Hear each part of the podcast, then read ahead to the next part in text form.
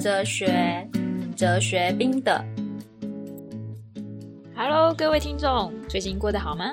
欢迎大家又回到哲学新媒体的 Podcast 频道《冰的哲学哲学史大型翻桌现场》。我是哲学新媒体的主编有容，人在法国教哲学。上一集呢，我们介绍了西方历史上面的第一个哲学家，也是第一个自然学家泰利斯。他认为水是整个自然世界的原理，也是源头。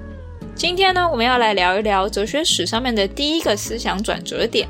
哲学史上面的转折呢，通常都代表了哲学家们问问题的方式转变了，所以导致了后面整个哲学思想内容的转移。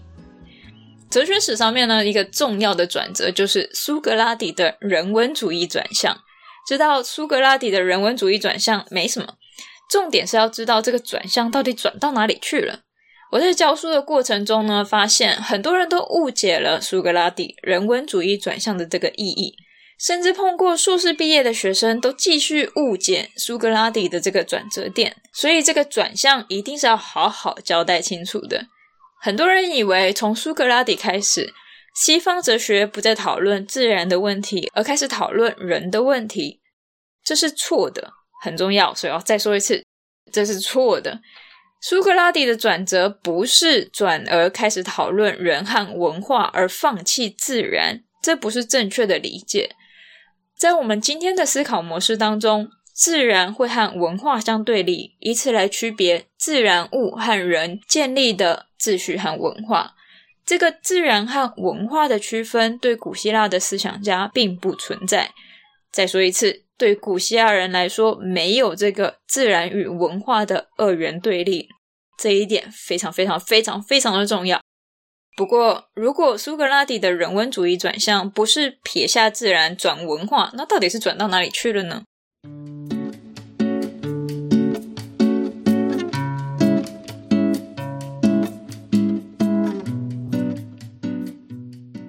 我们今天会觉得自然科学是最客观而且最准确的科学，因为自然科学可以精准地预测与描述永恒不变的规则。我想这句话说出来的时候，大家就已经觉得不太对劲了。对，自然科学就算到了今天都没有办法百分之百的精确和准确的程度，那就更不用说两千年前自然知识了。我们觉得今天的自然科学精确。因为自然科学数学化了，然后数学代表着绝对稳定，不会有任何变动的真理。至少对很多人在很长的时间里面都是这个样子的。所以自然科学整体的准确性其实是建立在数学上。没有数学的自然知识，其实面对的就是万物的无常和不可预期。也就是说，自然知识的稳定性很低，有很多的例外，而且大部分的时候归结出来的真理都常常失效。自然知识就好像今天看到有人用十二生肖来理解人格一样，知识的有效性很低，非常不稳定，而且因为有效性很低，所以跟人活得如何、永恒的真理到底是什么这些问题的关系就非常的薄弱。苏格拉底转向的第一个前提其实是这个，就是自然知识不是很可靠这件事情，跟真理有一点遥远，跟人的生命更遥远。这就是为什么对苏格拉底来说，这样的自然认识根本称不上是知识，更称不上科学，因为真理的含量太低了。整个物理世界充斥着偶然和偶发事件。花这么多心思和时间，在一个充满偶然的世界里面，完全都不会帮助到我们对这个世界背后永恒不变的真理的理解。在我们这个时代，谈永恒不变的真理，可能会引发大家的嘲笑。我举个例子，让大家感受一下：如果今天有人跟你说“我认识你，我完完全全的知道你，你就是那个戴红帽子的人”。假装一下，你现在正戴着红帽子，你应该觉得这个人根本不认识你，因为这个描述内容下一秒可能就不是真的了。但如果今天这个人说“我认识你，你是那个这一辈子都会信守承诺的人”，假装一下自己就是这样子的一个人，这样的一句话听起来呢，就已经比较接近真正意义上的认识了，因为它的真实程度会一直持续的维持有效的状态，只要你存在。你就会一直是一个信守承诺的人。假如说，换句话说，如果我们口中说的认识，不过多久就无效了，那我们应该很难承认这种认识可以称得上知识。就是在这样的逻辑里面，古希腊人认为，真正的知识应该要掌握到让整个世界持续以我们看到的方式存在的那个根本，因为那个根本才是所有变动世界里面维持不变的那个对象。当然，这里涉及了一定程度的简化，因为也是有哲学家单纯不相信有不变动的东西存在，这就是另外一个问题。等我们哪一天谈到形上学再来讨论。因此，转向的第一个原因就在于物理世界的认识没有办法让我们认识稳定不变的实在，因为物理世界只让我们认识到真实世界里面偶然的面向而已。换句话说，对苏格拉底来说，对物理世界也就是自然的认识，再怎么样累积都不会让我们认识到真理。因为不能让我们认识到真理，所以也跟我们的生命和存在关系非常的薄弱。这样说来，自然知识到底干我什么事？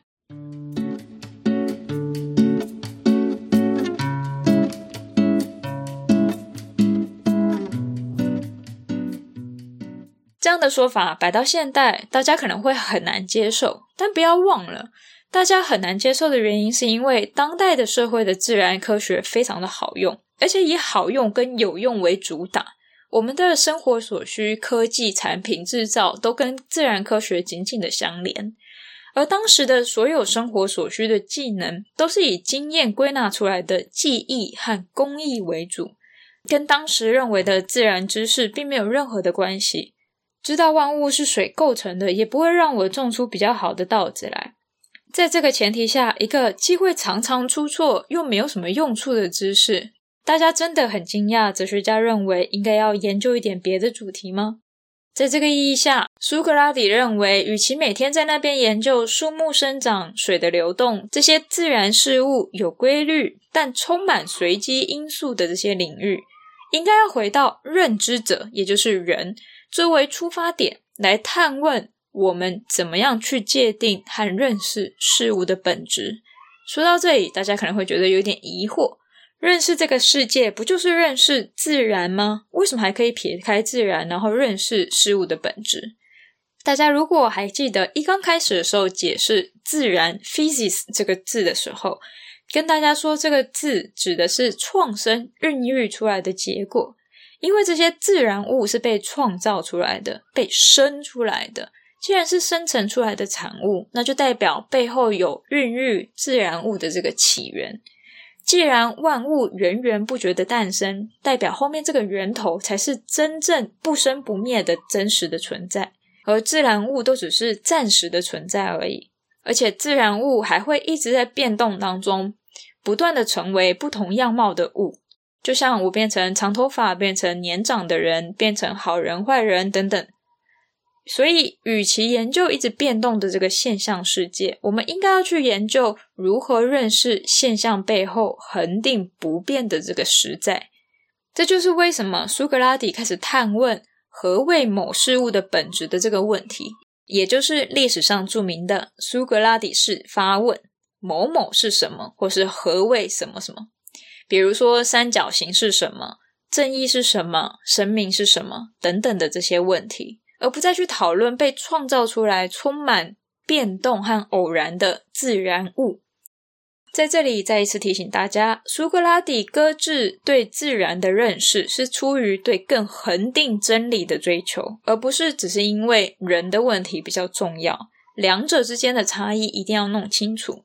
苏格拉底对真理的探问回到了人的生命上，这一点没有错。因为他认为，所有对知识与真理的追求，应该要从检视自己日常对世界的认知开始。如果我们所有的认知的方式有偏颇，那不管做什么样的研究，或是单纯的生命的方式，都会整个背离现实。换句话说，对苏格拉底来说，真正的知识必须要往内检查，检查我们所有的认知是否内在矛盾。由此来纠正自己对现实的掌握，进而从认识自己如何认识这个世界来检验自己的生命和行动是否符合真实。套句中国哲学里面的讲法，自己的生命方式是否符合道？这是一个非常重要的点，因为苏格拉底的人文主义转向，并没有把自然和人文划分为二，认为两者各自有不同的道理。刚好相反，在苏格拉底的时代，许多人认为人的事物，不管是家务、管理、政治、法律，是人建立的法则，所以跟自然法则毫无关系。苏格拉底想要说的是，定义万物本质的那个真实，才是不管自然还是人事认知两者共同的基础。因此，理解这个界定所有我们可以认识对象本质的这个实在，才是真正的知识。在这个意义下，搁置自然研究就等于搁置了现象的研究，转而研究本质的问题。因为对苏格拉底来说，这才是真正的知识，而对自然现象的研究没有办法提供对本质的认知。既然不能提供对本质的认识，那对苏格拉底来讲，真的是干我何事了？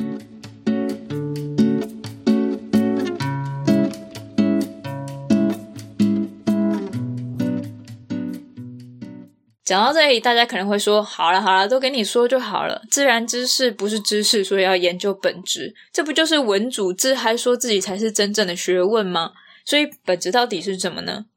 本质呢，大概是整个哲学史里面，不管是哪一个主题，都一定会讲到的概念。哲学家研究本质，不研究表象，这种口号性的教条，大概所有哲学系的学生都朗朗上口。重点是本质到底是什么？为什么要研究本质？”刚刚跟大家说，苏格拉底觉得要搁置对自然现象的研究，因为自然现象里面有太多偶然性。换句话说，所有自然的产物或者所有物质的存在，不管它是一颗石头、一只动物，这个存在本身就随时随地都一直在变动。今天少了一个角，明天多了一根毛；今天出现在这个地方，明天又跑到另外一个地方去。所有的创造出来的自然物的特定就是变动。请大家试想，如果我们今天想认识的东西一直不断的在变动，就好像我要抓一只鸟，但是鸟一直飞来飞去，然后就算抓到了，然后下一秒又不见。这个情况下，知识就像鸟一样，就算抓到了，下一刻又因为变动而消失不见。这样变来变去的东西，怎么能成为真正知识的对象呢？所以，对苏格拉底来说，知识的对象应该要是恒定不变动。真正掌握到就可以永远掌握到的东西，换句话说，就是那个以恒定的方式持续存在、没有任何变动的那个对象，而他把这个对象叫做本质。在这个意义下，特定的猫会随意乱跑，今天会多一点毛，明天少一点；今天颜色浅一点，明天深一点。但是猫的本质却永远不变，而且在每一只猫身上都一模一样。所以，我们应该要认识的是猫的本质，而不是经验里面认识的一只一只的猫。而猫的本质呢，既然在每一只猫身上都一样，那代表的是本质不是经验直接认识到的东西，因为本质没有物质基础，就像界定猫的概念一样，概念本身没有物质基础，所以不会损坏。在这个意义上呢，苏格拉底觉得应该要回来探讨每个事物的本质定义问题。这就是为什么历史上苏格拉底的形象就是一个老头，很喜欢光脚或是穿个拖鞋走去市场，在很多人的地方去逼问别人说：“哎，你觉得正义是什么？说一下。”苏格拉底的形象呢？传说中苏格拉底长得很丑，人呢就如传说中的一样机车，非常的不修边幅。不知道大家有没有看过《功夫》这个电影？我个人觉得呢，苏格拉底的形象其实有一点像火云邪神，就是一个很不起眼、很邋遢，然后看起来有点邪气的老头子。然后一开口就可以把修养很好的翩翩君子逼到卷起袖子想要揍人。这样，大家可能会想，这种人怎么会成为西方哲学上一个非常重要的分水岭？让我们把苏格拉底之前的哲学家统称为先苏哲学家。除了苏格拉底是第一个正式把哲学的提问转向本质的哲学家以外，苏格拉底最著名的也就是他进行哲学讨论的方法。对苏格拉底来说，如果我们不先检视自己认知所有观念的方式是否有偏差，再怎么外求各种自然知识、法律、各种人文的知识，都只是累积更多的偏见而已。而大多数的人其实都活在这种层层的偏见里面。也是在这个意义上，他认为哲学应该要先探问自己如何界定事物的本质。因为如果我们没有把自己的判断的依据弄正确，那透过经验去判断外在事物，就只会不断的重复错误的判断而已。这就是为什么应该要先搁置自然物的研究。而大多数的人都因为没有检视过自己判断世界的依据和参照，所以活在一个人云亦云、社会怎么说、老师怎么教就怎么样相信的懵懂状态。要摆脱这个状态呢，首先就要意识到自己认知的内在矛盾。所以苏格拉底说自己是牛虻，就是一种苍蝇，不断的去叮咬牛，逼着牛摇动尾巴。在当时的希腊城邦呢，认为每个城邦都有自己的法律和风俗，法律风俗呢被认为是人制定的产物，所以没有好坏对错，就是大家按照自己的城邦习俗生活。苏格拉底呢，就是把哲学家的注意力引到本质观念的研究上，跟大家说，城邦的法律不是习俗的产物，因为善、好坏、正义、富有、友爱、治理、群体、和谐。这些都不是习俗制定的产物，而是各自有独立不变的本质。只有按照本质或是定义来界定这些观念，才能建立真的幸福和谐的城邦。我用一个不是很精确，但是会比较容易理解的方式来说明。在中国的哲学里面呢，我们说天人合一，自然的运转法则和人事的运转法则相同，所以重点是要掌握这个背后的法则。对于苏格拉底来说，自然运转和人事都是本质世界展现出来的表象。掌握背后的本质，就可以掌握到真实世界的基础。而在这个基础上面，才可以去建立自然和人事的知识。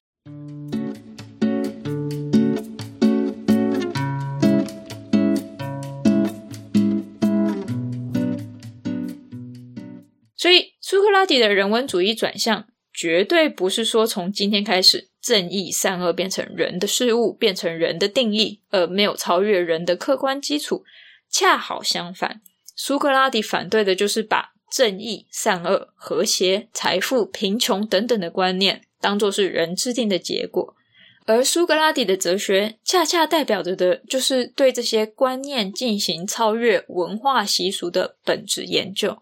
而这个研究呢，则是从每个人在社会信仰和社会的意见得到模糊不清的观念，进行一来一往的这个问答，才认清我们认识的内在矛盾状态。我们之所以称苏格拉底的出现为人文主义的转向，因为哲学家们不再继续讨论宇宙的生成，转而开始研究本质。哲学研究因此从自然现象转成了观念。探讨某个观念是否能够拿来界定某个本质，而在这个讨论观念界定的时候呢，必须要回到认知者，也就是人的身上来讨论如何认识这些观念以及是否正确。因此，苏格拉底才被称为人文主义转向。我们基本上可以发现，在自然知识的开端，所谓的自然研究对苏格拉底来说远远称不上科学，就连知识都非常的勉强。大家会觉得，因为那个时代他们的自然科学太落后了，所以才觉得自然研究的知识不稳固，认识的对象也随时在变化。某个方面来说，这是没有错的。但大家不要忘了，今天的自然科学稳固是几率上的稳固，也就是说，它并没有达到百分之百的正确和无失误。更不要忽略了，实验科学之所以可以拿来证明某个定律正确与否。也是在各种实验的条件设定、纯化的条件下才可能出现的。我记得高中的时候啊，老师要我们分组做物理实验，用实验测量出来的结果来换算出牛顿第二运动定理，就是那个 F 等于 ma 的那个定理。我记得那时候呢，非常非常崩溃，因为实验测出来的误差已经大到完全不可能算出什么符合第二定理的东西，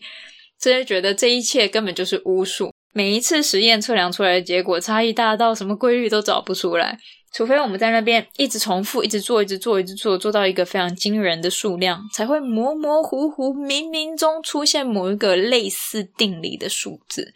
当时呢，我们还有实验器材和测量的仪器，让我们多多少少重复制造出相同的物理运动。在这样的情况下，都已经误差大到令人崩溃。如果连仪器都没有，那我们真的是面对一个每一次都不重复的经验。